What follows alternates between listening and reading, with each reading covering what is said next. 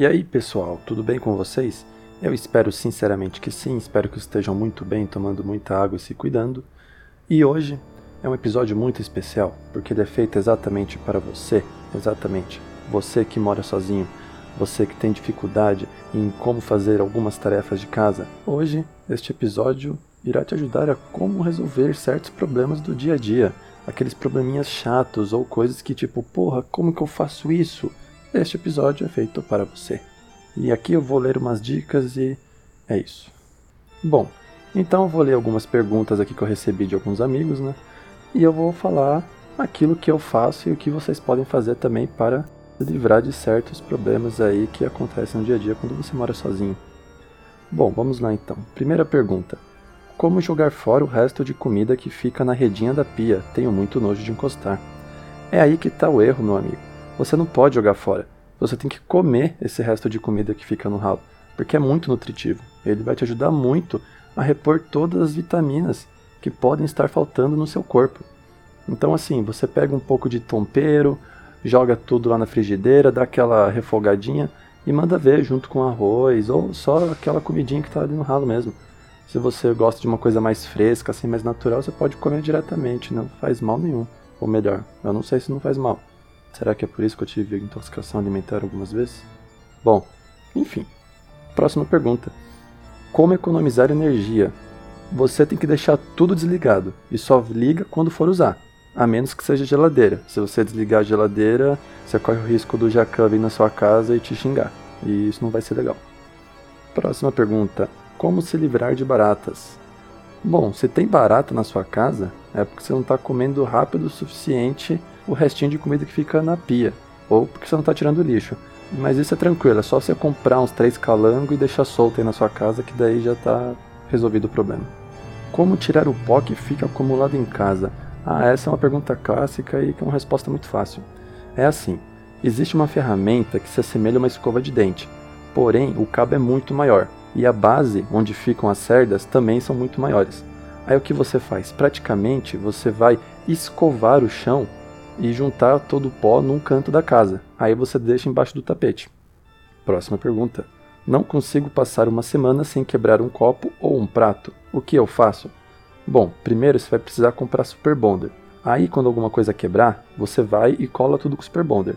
Porém, se você perder alguns pedaços essenciais que impossibilite o objeto de exercer sua função original, aí você tem um problema, porque você não vai conseguir mais usar um copo, porque vai ter um furo nele aí vai cair o que está dentro.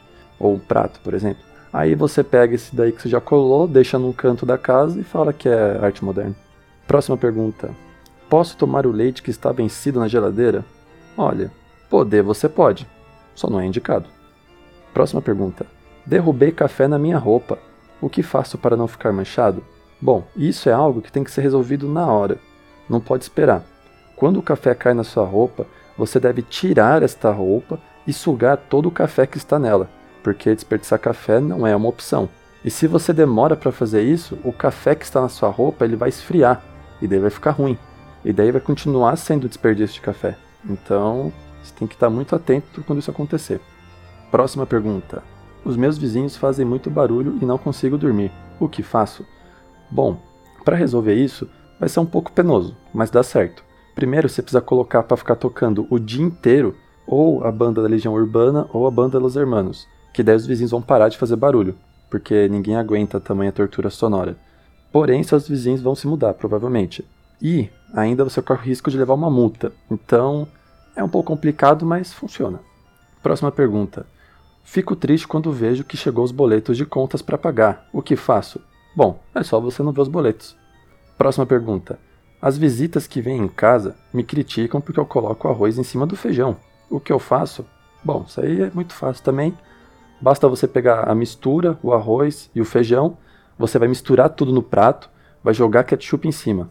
No fim das contas, o resultado do processo é o mesmo. A Rita Lee já explicou isso muito bem numa música dela. Próxima pergunta.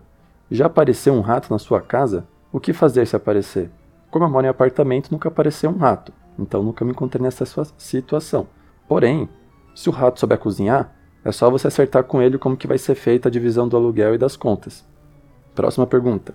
O que fazer quando você está sozinho em casa e uma porta abre sozinha? é só você fechar a porta direita da próxima vez.